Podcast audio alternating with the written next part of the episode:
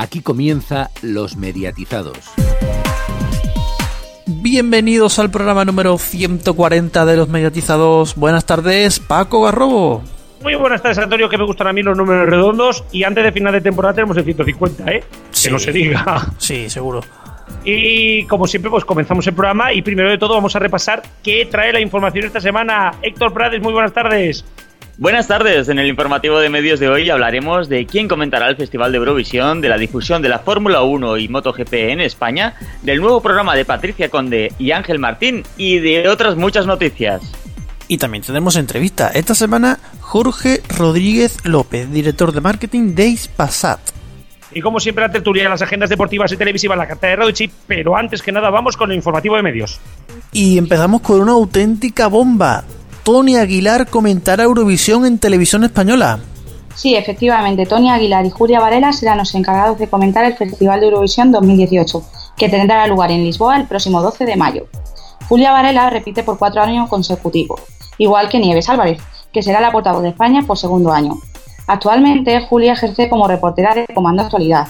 Ha sido redactora y locutora de Radio Exterior y ha estado durante años vinculada a Radio 3 como presentadora de diferentes espacios como los conciertos de Radio 3 y de retransmisiones en festivales de música.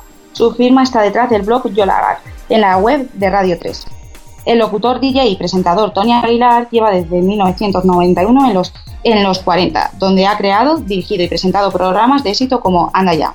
En los más de 25 años en antena también ha conducido shows como Fan Club o del 40 al 1, al frente del cual sigue hoy en día, después de 22 temporadas repasando la lista de éxitos en el programa musical con más oyentes del país y por lo que en 2016 recibió el premio Ondas al mejor programa y mejor presentador. Vamos con el motor porque ahora ya sí es oficial, Movistar Plus, Movistar Plus ofrecerá por primera vez en exclusiva todas las carreras de los mundiales de Fórmula 1 y MotoGP. Antonio Lobato y Randy Mamola se suman al equipo de Movistar Fórmula 1 y Movistar MotoGP, respectivamente, para reforzar una plantilla con los mejores expertos de la velocidad. Este año Movistar Plus se vuelca más que nunca con el deporte de motor. Movistar MotoGP volverá a contar con un equipazo de lujo capitaneado por Ernest Riveras, la voz más reconocible de las dos ruedas. Junto a Ernest estarán Nizas Ruiz, Alex Cribillé, Carles Pérez, Berta Brau, Natacha Alfajeme, Juan Martínez, Ricard Juvé y Randy Mamola como nuevo fichaje. En cuanto a las carreras de motociclismo, cada gran premio se ofrecerá una cobertura total con casi 30 horas de directo de jueves a domingo, donde se emitirán los entrenamientos libres, los warm-up, la clasificación y la joya de la corona, las carreras. También regresan los monoplazas más rápidos del planeta y este año Movistar Fórmula 1 por primera vez dará todas las carreras en exclusiva, incluido el Gran Premio de España.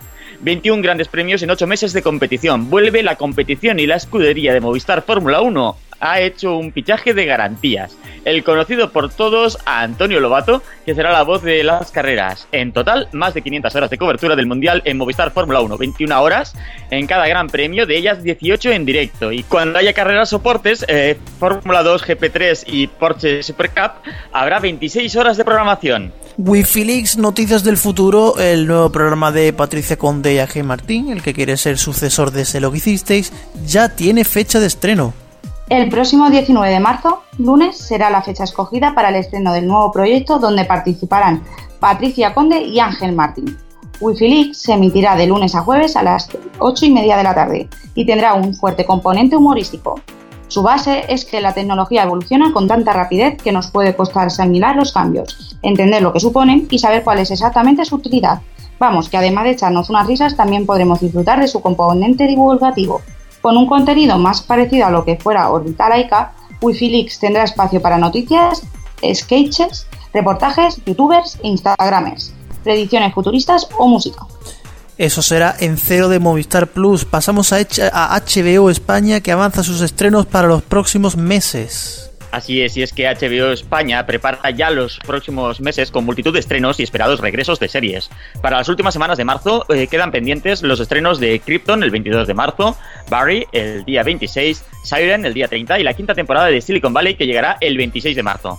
Y en abril, con solo unos días de diferencia, llegarán Westworld y The Handmaid's Tale, que regresan a HBO España con sus esperadas segundas temporadas. En el caso de la serie original de HBO, podremos ver el primero de sus 10 nuevos episodios a partir del 23 de abril. La segunda temporada de Handmaid's Tale eh, hará su debut el día 26 de abril, después de, de coronarse el pasado año como mejor drama tanto en los Globos de Oro como en los Emmy. Además, en abril se estrenarán las series de Crossing y Killing Eve.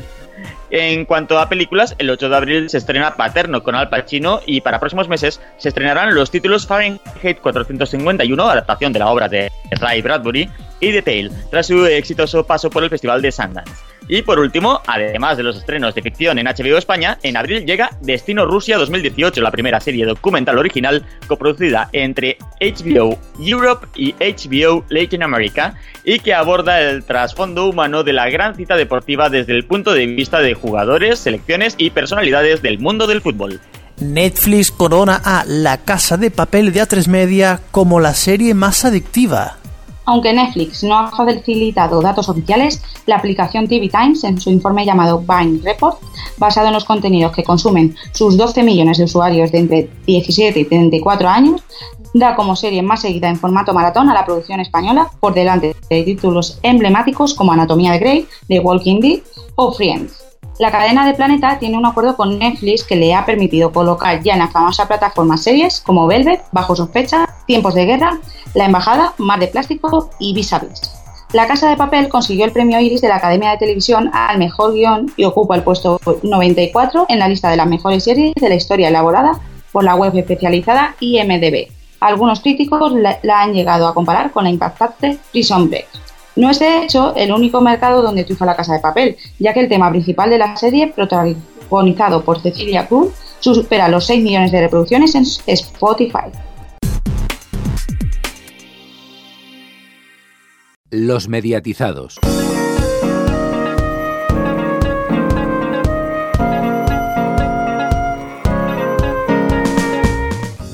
Hoy en los mediatizados tenemos una entrevista realmente interesante, una entrevista que ya teníamos ganas de hacer y hoy por fin podemos tener aquí a Jorge Rodríguez López, gerente de marketing de Ispasat. Muy buenas tardes. Hola, muy buenas tardes, ¿qué tal? Bueno, muchísimas gracias por atendernos porque sabemos que estás liadísimo, que ahora te encuentras en México y lo dicho, muchas gracias por estar, nada más empezar. Nada, un placer y sí, estamos como, como ya sabéis, la actividad de está siendo muy intensa en, los últimos meses y, y, eso pues requiere que estemos en distintas partes del mundo, eh, incluido por supuesto Latinoamérica, que ahora es una región muy importante para nosotros y desde donde te hablo hoy, que es desde México. Precisamente hace unos días se pudo lanzar al fin con éxito el nuevo Ispasat 30 grados 6 ¿Podrías comentarnos, digamos, cuáles son las principales características, las virtudes de este satélite? Bueno, pues es un satélite eh, muy potente, ¿no? En términos de, oferta de valor para el mercado. Eh, eh, ya SpaceX decía en el último comunicado que es uno de los, o es el satélite de los que ha lanzado con más potencia, que tiene más peso, eh, y por lo tanto lo que al final viene a decir es que tiene eh, muchas prestaciones o grandes prestaciones para los clientes de.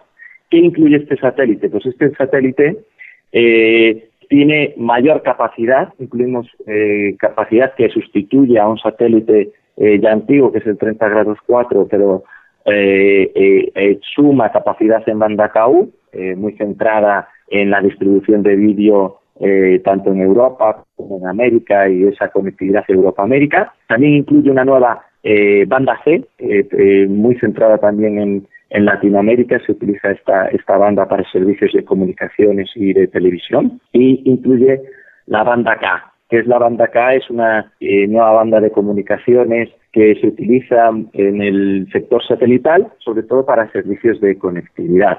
Y el 30 grados 6 utiliza esta banda en España, en la península ibérica, mejor dicho, porque cubre también Portugal y el norte de África, eh, para dar servicios de acceso a Internet, en este caso con nuestro partner eh, Eurona. Eh, también incluye una mejora de las prestaciones, de la capacidad y de las coberturas eh, en, el, en el segmento de movilidad, en el segmento marítimo, por ejemplo, extendemos la cobertura en el Mediterráneo y reforzamos la cobertura en la zona del Caribe. Ya sabes que, los servicios de movilidad, los servicios para barcos, aviones y trenes, se están siendo de vital importancia en el sector satelital para dar esa conectividad donde no llegan las redes terrestres y el 30 grados 6, por supuesto, no podría ser menos y amplía nuestra oferta en ese segmento de negocio. Precisamente has comentado el antiguo Ispasat 30 grados 4, Ispasat 1D, cuando se lanzó.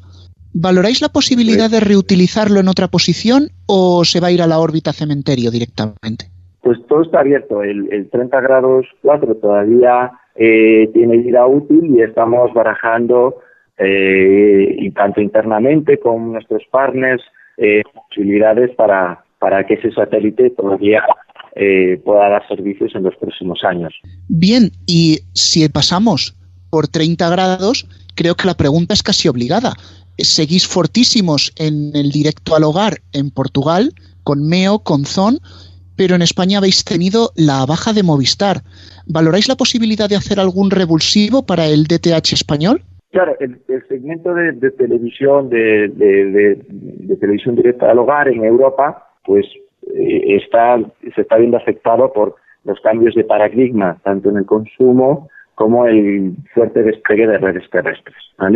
Eh, por lo tanto, eh, la oportunidad para la distribución de, satélite eh, se encuentra ahora con un nuevo ecosistema en el que hay muchos players y muchas redes. Nosotros creemos que el satélite para distribución al hogar tiene todavía mucho que decir, que es la red más eficiente la que propone o proporciona mejor calidad y mayor eficiencia en costes. Entonces, por supuesto, estamos eh, trabajando en alternativas para seguir ofreciendo servicios de televisión en España. De todas maneras, no lo olvides que todavía tenemos un buen eh, posicionamiento de, distribución de televisión en España.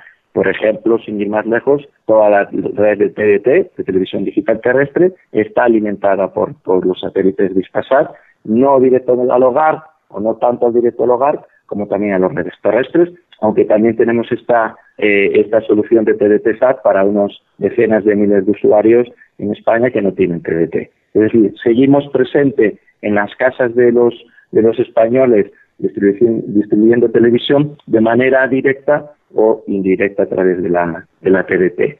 Eh, como alternativas a las situaciones a, la situación actual del mercado de televisión de pago. Obviamente Ispasat está eh, abierto a colaboraciones con, el sector y por supuesto que seguiremos dando guerra en España, que es eh, de donde somos y donde está nuestra eh, nuestro origen y nuestros grandes clientes, claro está. Pues sí, desde luego. Vamos a girar un poquito, vamos a cambiar de posición nos vamos a los 36 grados oeste, este nuevo satélite que era casi experimental, con, con haces reorientables, muy versátil, medio eléctrico, está a punto de cumplir un añito y queríamos saber cómo evaluáis el desempeño de esta nueva posición hasta el momento. El desempeño es bueno, el, 30 el 36 grados 1, como dices, eh, es un satélite que combina eh, pues lo que es el presente del, sector satelital y el futuro del sector satelital.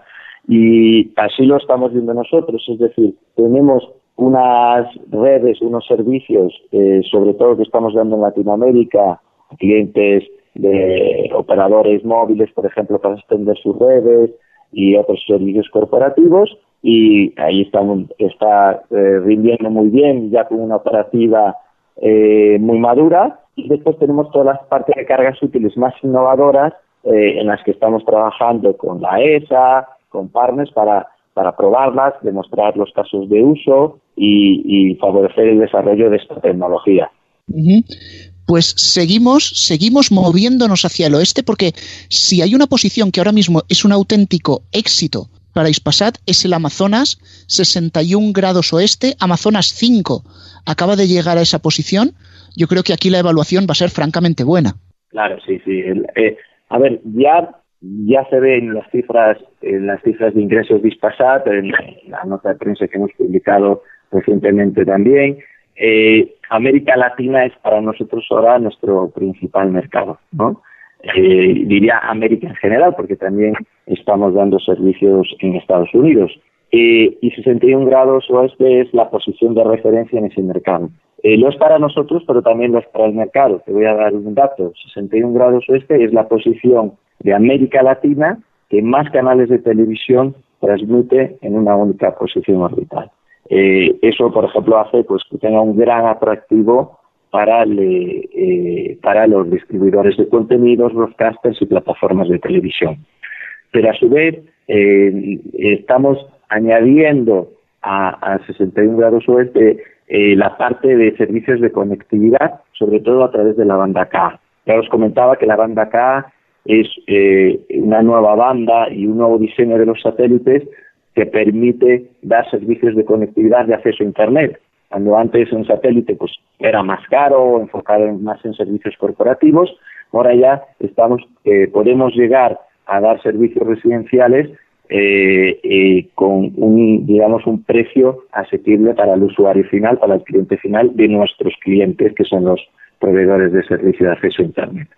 Entonces, ¿qué estamos haciendo? Incorporando eh, también banda acá a esa posición orbital que, ya se inició con el Amazonas 3 hace unos años, pero la que hemos incorporado con Amazonas 5 mucha capacidad, hay sobre 34 spots eh, banda acá que dan en torno a 25 gigabits por segundo de capacidad y nos permitirán conectar a eh, casi 500.000 personas eh, a Internet de forma directa e indirecta a través del satélite. Eh, es un nuevo segmento de negocio para, para, para eh, que estamos desarrollando.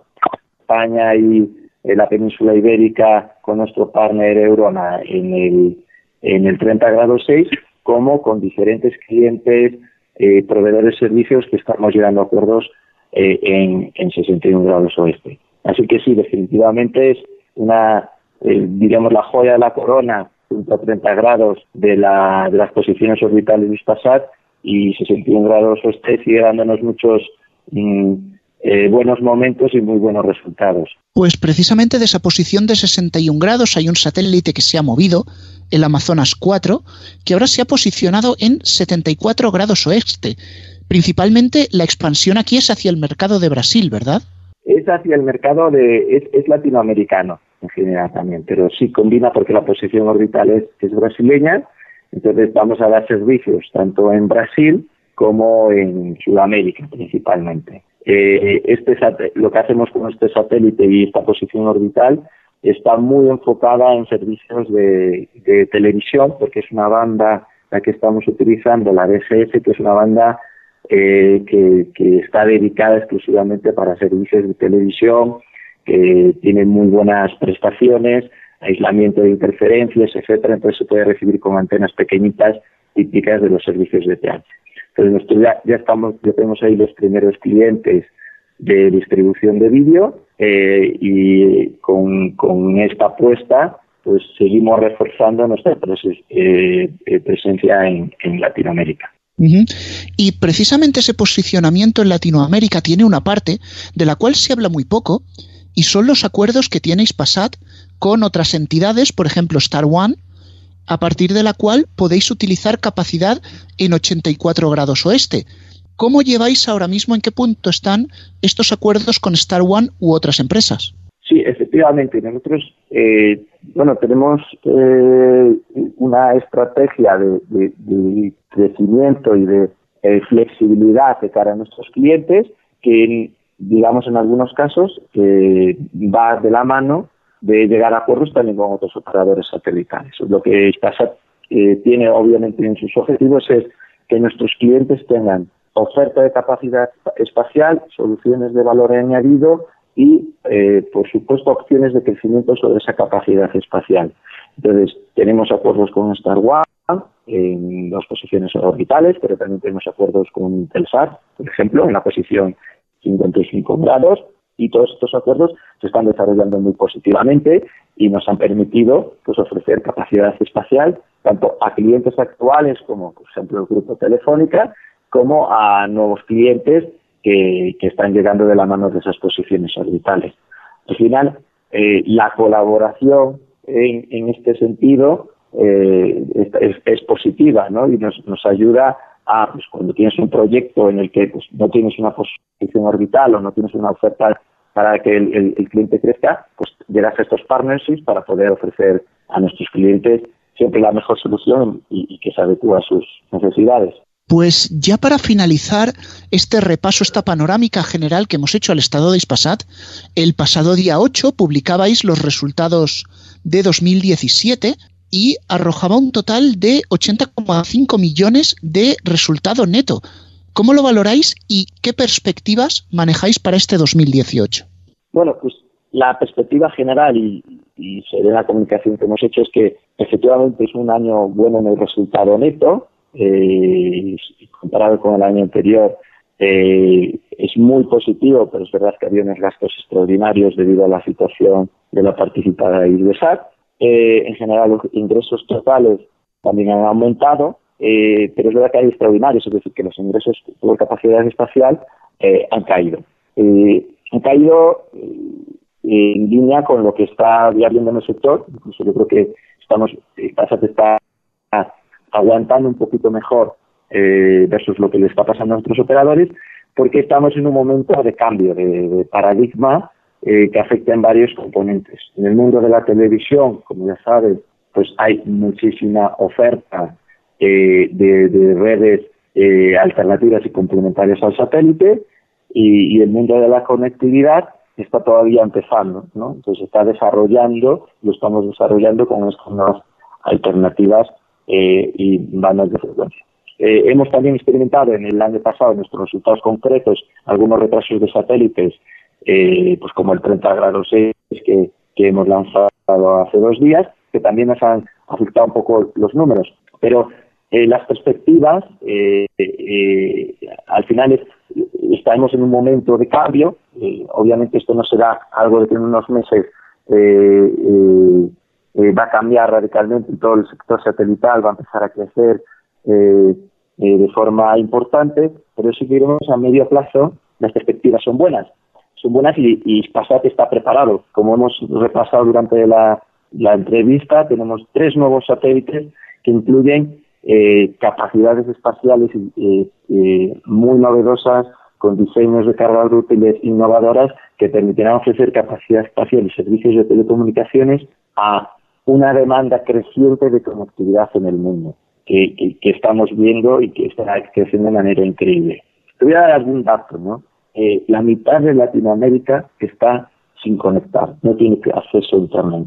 Estos son 300 millones de personas. 300 millones de personas a los que no van a llegar la fibra o soluciones terrestres eh, a la gran mayoría de ellos en los próximos años. Entonces, la oportunidad de negocio para que esta se desarrolle en este segmento es muy fuerte y muy buena. Los servicios de movilidad cada vez están creciendo más. Eh, ya es casi obligatorio si tú montas en un avión, haces tu viaje en barco o montas en un tren o incluso en un autobús, eh, tener servicios de acceso a Internet, que en la gran mayoría de los casos van por satélite. los servicios, los servicios de, tecnologías móviles, el 5G, ¿no? Veremos que, están evolucionando las redes móviles a grandes pasos y requieren eh, ampliar su cobertura de servicio eh, utilizando el satélite para alimentar esas, a esas redes y esos centros transmisores. Por lo tanto, las oportunidades de, segmento, de, de, crecimiento en ese motor de negocio de la conectividad, eh, están, están ahí y van a estar ahí en los próximos años. Pues bueno, Jorge, lo tenemos que dejar aquí porque vamos muy mal de tiempo. No sé si te he hecho una entrevista o te he hecho un examen, pero vamos, nos podríamos tirar horas y horas hablando de Ispasat. Así que, de nuevo, me reitero, Jorge, muchísimas gracias. Los mediatizados.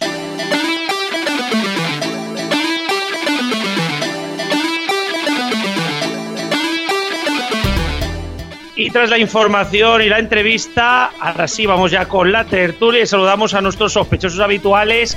Alfonso, muy buenas tardes. Buenas tardes. Rubén, muy buenas tardes. A la de buenas. Y vamos a tocar el primer tema, que es, eh, esta semana queríamos hablar precisamente de periodismo, con letras grandes. El 8 de marzo, la muerte, la trágica muerte de Gabriel y todo lo que está sucediendo alrededor de esta historia. que está llevando a los medios de comunicación, Alfonso, a estar en el centro del huracán, al menos de tertulias y de opiniones. Eh, sí, efectivamente. Últimamente se habla mucho del comportamiento, por decirlo de alguna manera, de los medios de comunicación. La semana pasada con el tema del, del 8 de marzo y del papel de la mujer en la sociedad en general y también, por supuesto, en el mundo del periodismo, donde sí que hubo huelga de mujeres en, en la mayoría de medios de comunicación. Sí, precisamente quería tocar, quería tocar primero este tema, eh, antes de lo de Gabriel, porque Antonio, tú creo que tenías el listado, hubieron muchísimas, muchísimos programas que cerraron, mujeres que no salieron a antena, eh, fue prácticamente, bueno, yo creo que se recuerda siempre que la primera huelga general, la, la huelga general de, de la primera huelga general que hubo al Partido Socialista, triunfó gracias a que la tele desconectó y realmente esta huelga y estas manifestaciones del 8 de marzo fue a lo mejor en gran parte porque muchísimas mujeres dijeron que no iban a salir en la tele. Sí, sí, sí, por la, sobre todo los programas de por la mañana, las principales caras faltaron, no estuvo Ana Rosa Quintana, pusieron en su lugar la Voz Kids, no estuvo Susana Griso, pero sí hubo espejo público y presentó en su lugar Alberto Castillón, que por cierto entrevistaron a Susana Griso en el programa de Susana Griso el día que no lo presentó Susana Griso, o sea, fue como el meme ese que hay.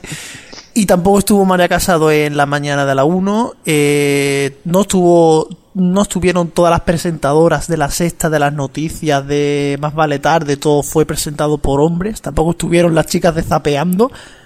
Zapeando, yo no lo pude ver, pero un Zapeando solo de hombres tuvieron que estar todos, porque tampoco hay tantos. Bueno, pero sobre todo la huelga se notó mucho en Canal Sur, con cortes continuos de emisión, yéndose a negro la emisión, los intérpretes de signos sentados en una silla sin nada que, que traducir a signos, o sea, sin hacer absolutamente nada. Otro de los memes de la jornada. Sí. eh, haciendo Canal Sur, yéndose tanto a negro, haciendo el peor dato de audiencia de su historia en, en el día, 2,7%. Total, se iba a negro, se iba a 0%. Eh, llegando a ser incluso contraproducente porque en prime time estaba previsto el programa de Toñi Moreno al ser 8 de marzo iba a hablar sobre el sobre el día de la mujer, el papel de la mujer, el feminismo y demás, llegando a ser contraproducente que se iba a dar visibilidad a lo que ese, ese día se celebraba, se pedía, se reivindicaba y no se emitió, se fue a negro en prime time.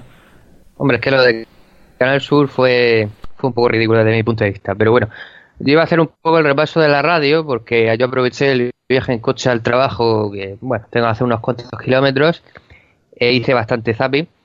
Eh, en la SER no hubo ninguna presentadora, por supuesto Pepa Bueno no hizo el programa por la mañana. Eh, haciendo un rápido repaso por Onda Cero y por la COPE, tampoco escuché vo voces femeninas, pero he de decir que tampoco lo alargué mucho el tiempo para hacer un repaso también de las musicales, y en las musicales pues no estaba Cristina Buscada en los 40, eh, eh, no estaba Maramate en, la, en Buenos Días Javimar. Eh, creo, creo, que solamente estaba la locutora que acompaña al pirata, que no me acuerdo ahora su nombre. Efectivamente, estaba esa y en Hit también había una mujer, que me perdonen porque no sé cómo se llama, porque no suelo escuchar las mañanas de Hit, pero en el resto de musicales que yo puse tampoco, efectivamente tampoco había mujeres esa mañana. Sí, he de decir que en los turnos, por ejemplo en Cadena 100, en el turno de la segunda parte de la mañana, sí lo hizo una mujer. Ah, bueno. Sí, bueno, eh, hubieron, hubieron mujeres en antena, eh, pero sí que es cierto de que yo creo que la gran ausencia de mujeres en antena hizo que, aunque no la huelga no fuera ningún éxito, porque al final la huelga no era tan importante la huelga en sí como toda la jornada eh, reivindicativa, hizo, yo creo que, la, que, las manifestaciones fueron un éxito. Eh, de nuevo, la televisión al frente de lo que es una jornada de reivindicación. Como ya digo, me recordó mucho pues esa tirada del cable que hizo, no me acuerdo cómo se llamaba el hombre este, pero que hizo pues ese héroe anónimo que, que, tiró del cable y que dejó a España entera sin tele durante 24 horas y hizo que se convirtiera en un gran éxito, ¿no? Y un poco ahí. Pero bueno, de una parte buena, giramos, Alfonso, a una parte mala, la que se está montando con la muerte de Gabriel y aquí el último, el último tonto. Un poco más de amarillismo y la tele se nos descuadra de color. Yo tengo que decir que siempre me parece un tema como este complicado de tratar, porque nunca sabes muy bien dónde está el límite de informar y dónde está el límite de ir más allá de lo necesario. porque vamos a ver, yo sí creo que hay interés desde luego en el tema y está bien en informar y creo que en general lo que yo he ido viendo, yo tengo que decir que no he visto los programas especiales ni nada, pero bueno, he visto informativos, he visto trozos, sí, trozos de programas especiales y, en general no he visto mala fe. Sí es cierto que, bueno, que a lo mejor realizar programas de dos horas especiales, pues no hay tanto que tratar, porque realmente en informativo se puede tratar todo el tema porque no da más de sí, no, no da más de sí. Habían cosillas que se las podían haber ahorrado. Sí, sin duda, y, da que pensar que al final de todo este follón, la persona de más sentido común ha tenido ha sido la madre del niño. La única. Sí, Porque entre el padre, los periodistas y la madre que parió todo, todo el espectáculo, telita, ¿eh? Sí, creo, además creo que se ha aprovechado. Mm, fíjate que aquí estamos tratando los dos temas, el 8 de marzo, lo de Gabriel, porque son dos temas importantes, pero que ha habido cierto aprovechamiento de mezclar estos temas por algunos periodistas y eso me ha parecido bastante desafortunado porque son cosas que no tienen nada que ver. Para insinuar racismo, para insinuar para meter al padre en la película, en fin, y, hombre, que lo diga la gente común, pues bueno, es una cosa desafortunada, pero en este programa no tenemos por qué tratar.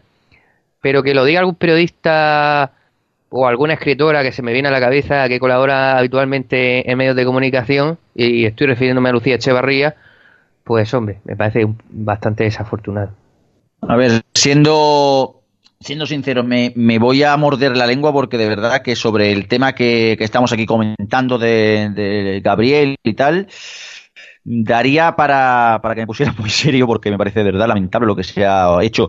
Lo que sí que resulta curioso es que Tan lamentable me parece, tan lamentable pienso yo que es el tratamiento que están dando los principales medios de comunicación, empezando por uno que se autodenomina como muy español y mucho español, como otros, por ejemplo, yo creo que ya más que evidente, pues el tratamiento de los matinales, ¿no? Lo curioso de todo esto es que encima de todo, a pesar de la carnaza que venden y de ese, bueno, de, eso que de ese remanente que hemos tenido históricamente, ¿no? Desde el caso de las niñas de Alcácer, eh, estos programas han liderado. El ejemplo está en el caso del programa de Ana Rosa Quintana, que recoge sus mejores datos desde el 2007 desde el 2007, ojo. O sea, estamos hablando de 11 años, 11 años con, si conseguir los datos que consiguió el pasado lunes. Espejo Público también marcó su máximo de temporada, las mañanas de la 1 lo mismo. O sea, estamos realmente en un momento en el que esta, este sensacionalismo desgraciadamente vende. Ese es el problema,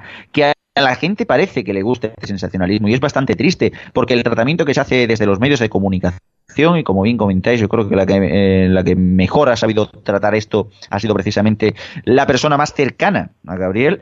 Es, desde luego, como para hacérselo mirar. La ética periodística, desgraciadamente, está en horas bajas, en mi opinión.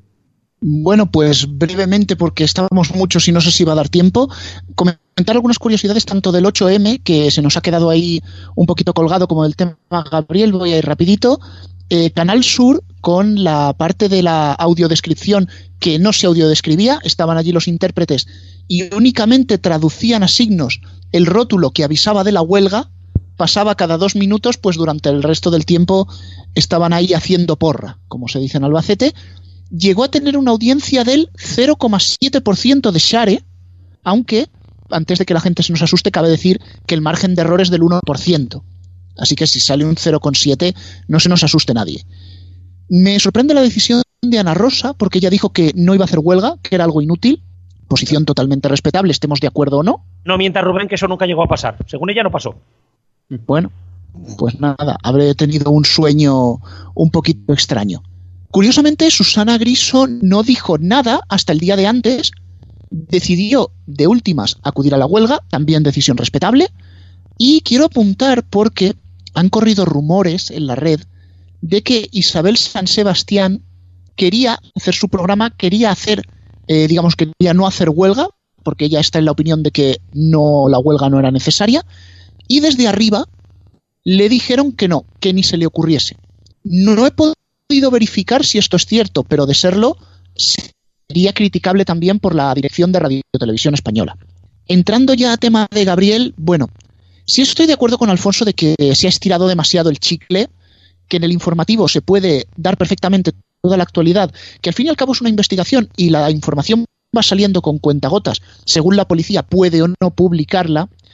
Y decía Diestro que el sensacionalismo vende y por esto se convierte en una serie o en una película más. Bueno, vende por una razón, porque está en todos los canales.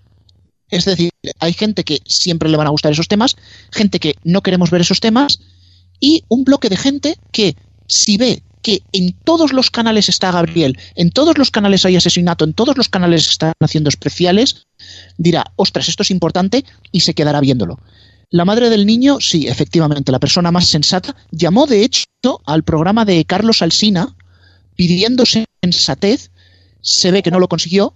Ojo, por, por cuenta propia, ¿eh? No hubo Sí, sí, llamada por- ni de A3 Media ni de la SER, que creo que también salió. Eh, no hubo llamada de nadie. Ella fue la que llamó a los medios de comunicación a pedir sensatez. Vale, pero lo más curioso es que esas declaraciones en las que pedía sensatez no salieron en el informativo de Antena 3, emisora del propio grupo, que como ya decimos, pues se subió al carro de lo amarillo. En fin, eh, criticable cuanto menos. Eh, bueno, yo por añadir un, un par de detalles. Eh, en primer lugar, creo que no fue en la SER donde habló, sino en la COPE, pero bueno, eh, al final ser, el puede mensa- ser. Al final el, el mensaje era el mismo, efectivamente. En las aunque- dos, en los 2-0 y en la COPE. Ah, vale, vale. Muy bien. Bueno, es que como últimamente no diferencio mucho entre la y la COPE, tampoco. Bueno, eso es dile- eh, dile- dile- bueno, iba a decir que dislexia, pero eso sería otra cosa. Eh, lo que quería decir era que, bueno, ya como curiosidad decir que el, el resultado de la autopsia, que todos leímos en su momento, bueno, que le habían estrangulado al niño, eh, salió curiosamente en todos los medios de comunicación antes de que la autopsia llegara al juzgado en un, en un procedimiento que era secreto de sumario. Pero en fin, Muy este bien. país es maravilloso también en ese tema. Viva el secreto de sumario. No, pero aquí, pero aquí no pasará nada. No, sí, en este No país pasa nunca pasa nada con el tema de los secretos de sumario. Ahora, el día que pase, pues todos los medios de comunicación se echarán la mano a la cabeza, se dirá que es que esto va en contra de la libertad de, expresión y de información y se armará una marimorena cuando ha- haya un juez que se ponga firme y diga, mire ustedes, es que esto tiene, no, no, no es un delito, pero tiene una multa. Eh, No es un delito levantar el secreto sumario. Vamos a ver, hasta donde yo sé lo que tiene previsto la ley de enjuiciamiento criminal. El Código Penal no sé si viene algo. La ley de enjuiciamiento criminal lo que tiene previsto es una multa para esos casos. Los judicializados. bueno, sí, hombre. Pero es que yo últimamente, como en Cataluña otra cosa no, pero juicios hay muchos. A ver, ya te acostumbras y vas. Bueno, pero tú eres un pionero además en esos temas. Sí, no, no, no, no, eh, ya tengo hasta el VIP de la Ciudad de la Justicia, ni te cuento. Eh, vamos a ir cerrando aquí, porque ya además se nos va de tema y se nos va de tiempo también. Así que cerramos tertulia, pero nos vamos a las agendas, que tenemos también actualidad deportiva y televisiva que contar. Ahora volvemos.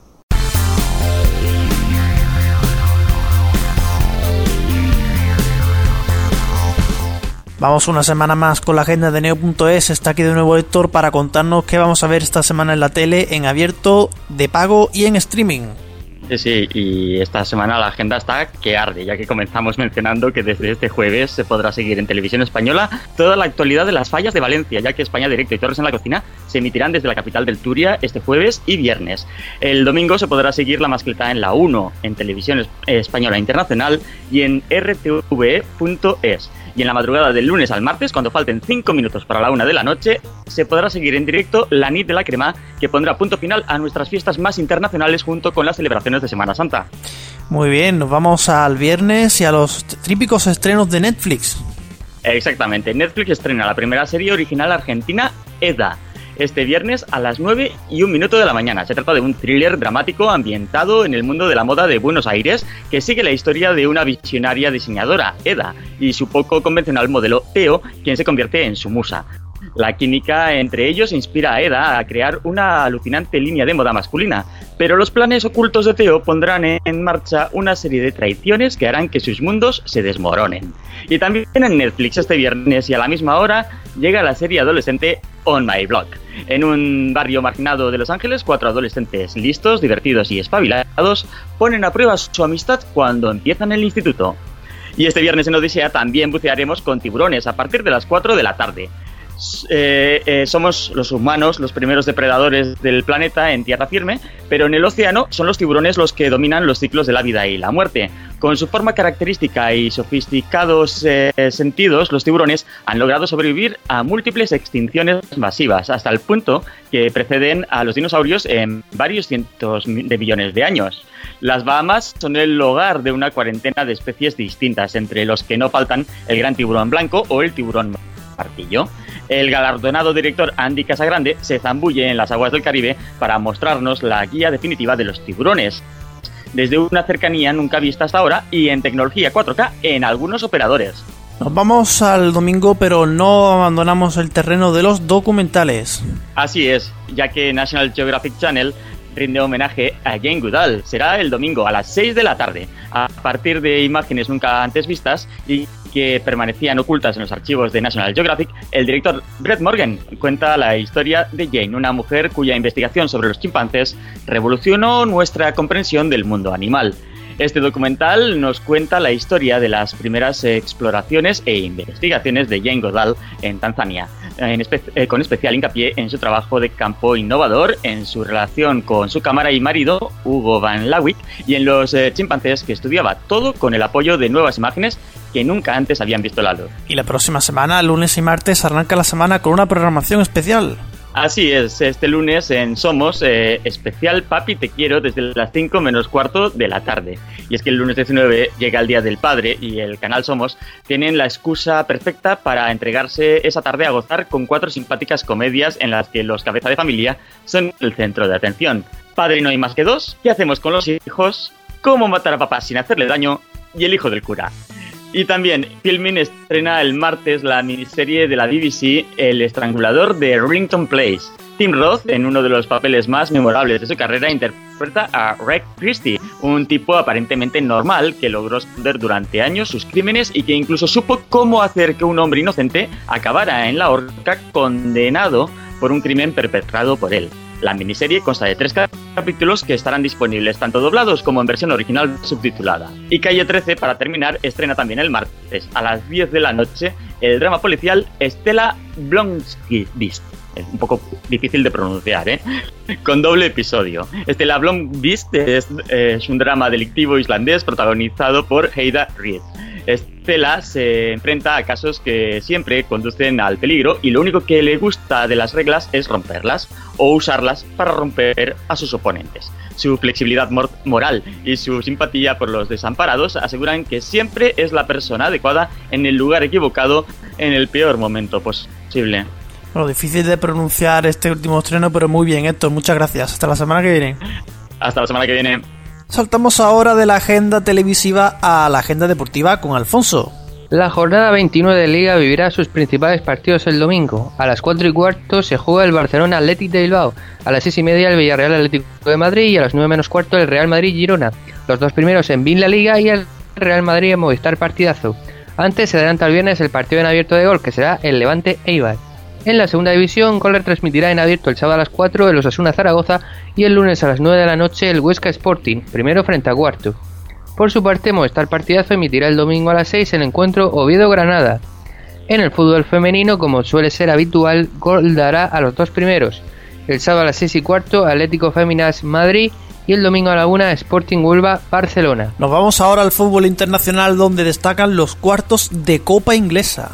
En Inglaterra, ese país que organiza siempre todo también en el fútbol, este fin de semana coincide jornada de liga con varios partidos atrasados y los cuartos de final de la Copa.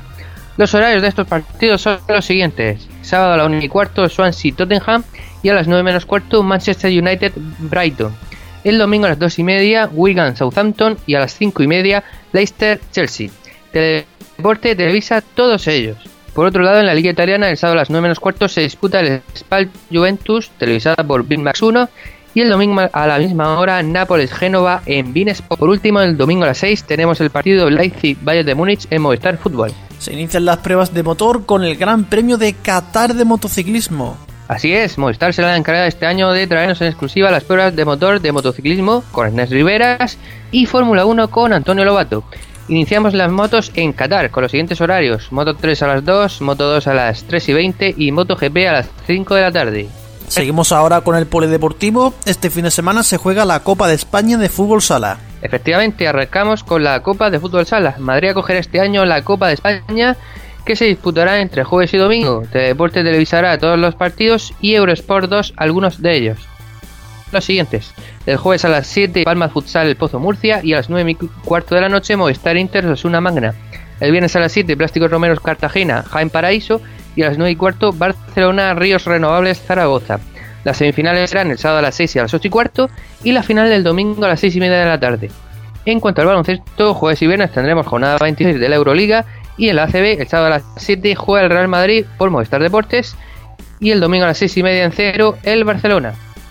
Siendo que la semana que viene no tenemos fútbol entre semana porque el fin de semana se juegan dos amistosos de la selección española de la que ya informaremos la semana que viene.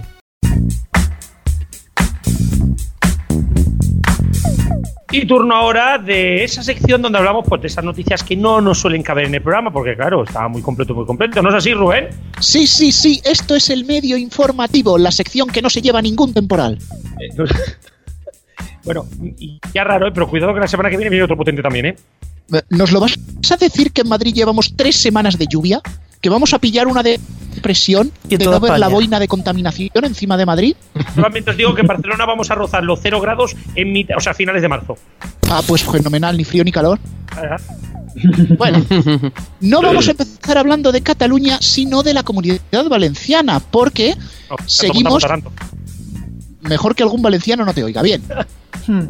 Tenemos un nuevo poste de Apunt Radio que sigue aumentando cobertura. Sí. En este caso, se ubicará en Rituerta del Buyac. ¿Eh? ¿What? ¿A qué altura caes? Se estima que este nuevo poste dará cobertura a una población de cerca de 20 personas. No es rentable entonces, ¿no? Yo quiero saber dónde. No vale. ¿Eh? Eh, sí, mm, exactamente, Cuervo. Como poner allí un poste de FM para tan poca gente salía muy caro, han optado por otra vía técnica. Un poste de AM. Ponen un poste con un altavoz en la plaza del pueblo y de ahí que se oiga. A la antigua, a la antigua usanza, de toda la vida. Oye, pues digo una cosa, es una buena forma de forzar a la gente a escuchar la radio. Sí, pero tiene su contrapartida y es que esta medida ya ha encontrado sus primeros opositores. El PP seguro. No. Son los pastores de zonas cercanas que se quejan de que las cabras no pueden dormir. Totalmente lógico y normal. Hombre, bueno, depende. Si ponen música de esta tranquila de madrugada, puede que incluso doman a las cabras, ¿no? Apunt chilao. Pues, pues como metan rockeros valencianos y lo han hecho, por cierto, que cara saliendo de, saliendo de la coña, el programa musical que están haciendo en las tardes, muy, muy bueno, ¿eh? Ahí lo dejo. Todo sobre música valenciana. hombre, es lo suyo, ¿no?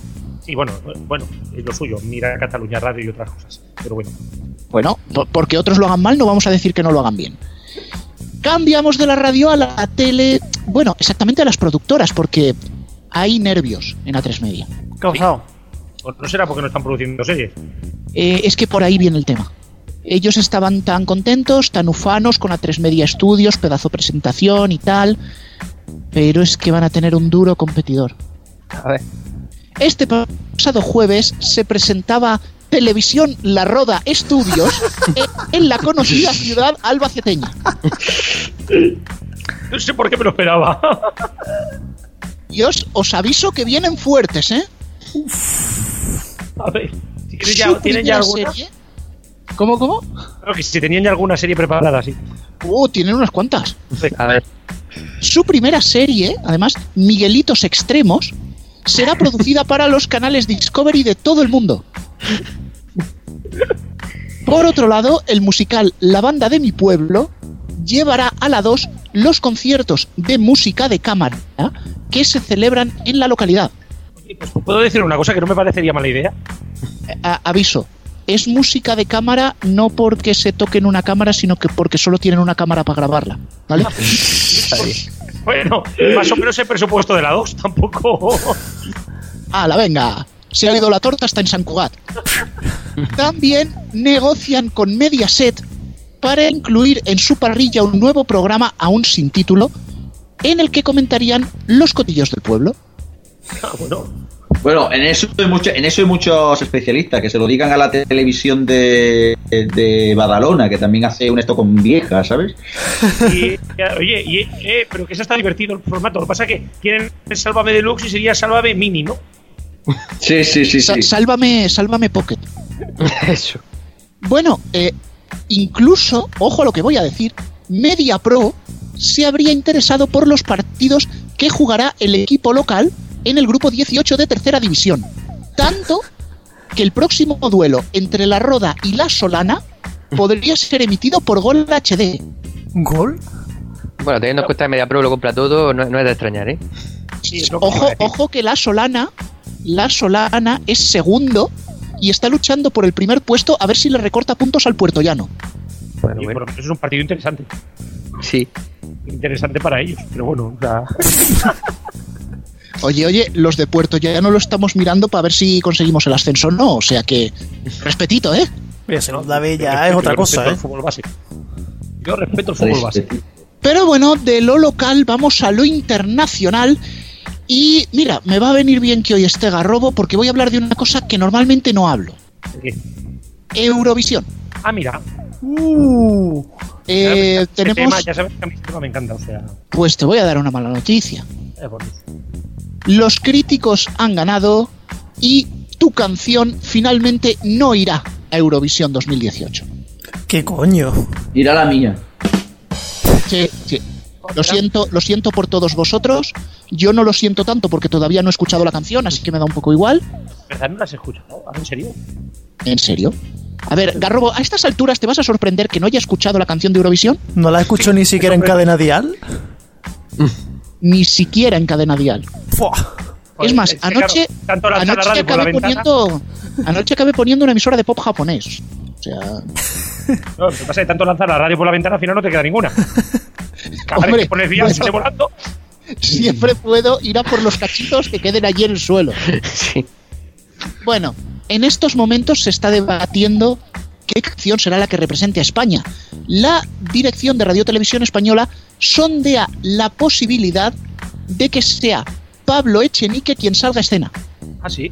Sí, interpretaría una versión tecnopop de Agárrame la minga dominga.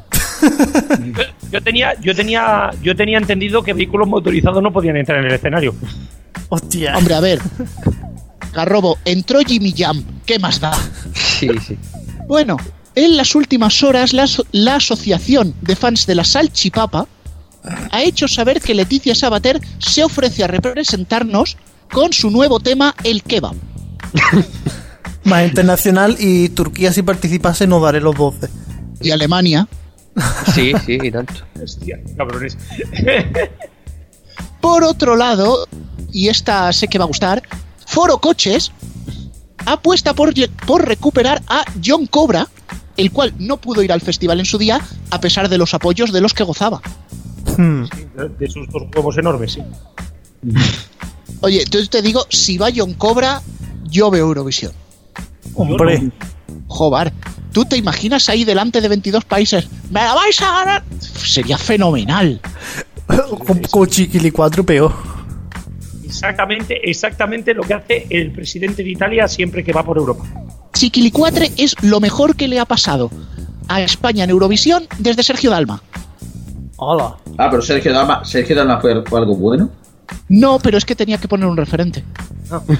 Sé Hombre, que- podrías haber puesto a la chica, a Anabel, ¿cómo se llama? Eh, Anabel Alonso Conde, Anabel Conde, quedó- exacto. quedó Hombre, yo iba- se acuerda. Yo iba a Sí. poner como ejemplo el Bloody Mary de las Ketchup. Un Bloody Mary, por Bueno, favor. hay un trienio de oro que fue de Nash, eh, las Ketchup Y son de sol. y, y Son de Sol. El trienio que fue dorado eh, en España. Hostia, qué dolor, qué de, luego- de estómago. me ha dado. 2005-2007. Luego lo, intentaron, luego lo intentaron recuperar con Daniel tan- No, pero dentro de lo que cabe, Daniel, era una canción que tenía sentido. Las otras tres no. No, no, Sí, no. pero lo mejor de la canción de Daniel fue Jimmy Jam. Pues, Bueno, yo Totalmente. creo que podríamos haber quedado peor si saliera él. Sí, por eso de que salimos dos veces. A lo mejor lo van a preparar para que este año salgamos 50 veces y ya nos voten por casinos. No, yo te, te- te digo una cosa, por lo menos este año salimos en las apuestas entre los 10 primeros, que ya es un algo. Y para lo que sirve. Bueno, oye, vamos a cortar este medio informativo que va a durar más que mi vida. Así. Tampoco tanto, ¿no? Tampoco tanto, pero bueno, vamos a ir ya despidiendo gente. Alfonso, Conexión Cartagena, muchísimas gracias. A vosotros hasta la semana que viene. Diestro, Conexión Barcelona, muchas gracias. Muchas gracias a ti, Rubén. Y Garrobo, también Conexión Barcelona, que sé que hoy te tienes que ir. Así que nada, ya nos escuchamos. Pues sí, me voy. Hasta la semana que viene. Adiós. Pues bueno, Antonio, el programita se nos va acabando un pasito más cerca de la Semana Santa y un pasito más cerca del EGM. Sí, se nos va acercando el EGM un mes, un mes para el EGM el 18 de abril. Ya queda exactamente un mes y dos semanas para una semana y media, mejor dicho, para la Semana Santa. Y bueno, vamos con Radio Chip, que esta semana viene la carta cortita. Sí, pero intensa. Hola Rubén, hola Antonio, de New Robots. Esta semana ha estado marcado por la noticia que, que, ha hecho que los informativos hayan batido sus récords de audiencia de los últimos años, de los últimos meses o en el peor de los casos en las últimas semanas. Lo lógico ahora sería criticar a las teles y a las radios por estar ahí pendientes de los hechos más morbosos para tener carnaza para vender. Pero, vistas las audiencias, no podemos criticar a las televisiones y a las radios sin criticar a la vez a la propia audiencia, que compramos masivamente este tipo de tele y de radio.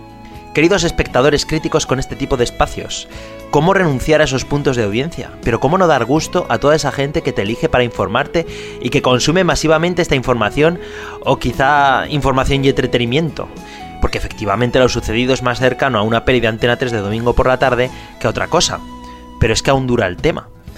Podremos pelear en si somos peores nosotros o la prensa por estar ahí, consumiendo morbo. Sin embargo, lo que no tiene un pase es la utilización de este hecho para sacar conclusiones que solo sirven para arrimar el ascua a una sardina de tipo político. Es decir, periodistas que usan este hecho para dar alas a, a sus teorías o a sus filias o a sus fobias políticas para manipular al personal. Eso sí que no tiene un pase. Estos días hemos escuchado a comunicadores y gente en Twitter también, ojo, usar este tema de la semana para relacionarlo con temas que nada tienen que ver, incluso con el independentismo. Alucinante. Vale que todos pecamos de morbosos en mayor o en menor medida, pero igual hay un límite. Bueno, bueno, bueno, ¿cómo ha venido la carta? También cabe decir que no solo por ese lado, sino también se ha intentado aprovechar por otros. Pero bueno, ha tenido mucha menos repercusión. Pero hoy no me voy a poner de filósofo, Antonio. No, no, no, eh, creo que está todo bastante claro, como acabamos de oír. Y bueno, vamos a ir cerrando este programa recordando como siempre que la música que suena durante todo este programa es Creative Commons para saber el nombre de las canciones por si la quieres descargar y demás. Estará en la descripción del podcast en iVox. Y por supuesto agradecer a todas las emisoras, sobre todo Radio 4G, sobre todo RFC Radio Peros sin olvidar Voxugi en Castellón y también Radio Torrijos en Toledo. Por cierto, si queréis seguir informados, tenéis nuestros perfiles en Twitter, arroba neotv con dos es y arroba los mediatizados. Hasta la semana que viene. Adiós.